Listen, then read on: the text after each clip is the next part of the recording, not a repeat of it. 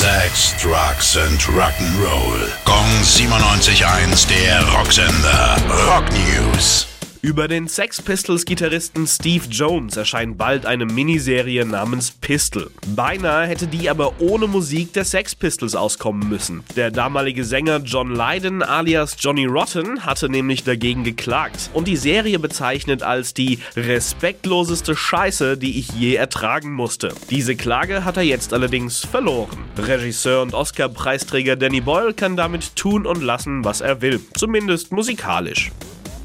Das kleine Wacken-Ersatzfestival Bullhead City wurde nun auch abgesagt. Angesetzt war es ursprünglich für Mitte September und sollte ein kleiner Lichtblick für Metalheads sein, weil das richtige Wacken Open Air nicht stattfinden kann. Aber auch das Trostpflaster wird es wegen der aktuellen Corona-Lage leider nicht geben.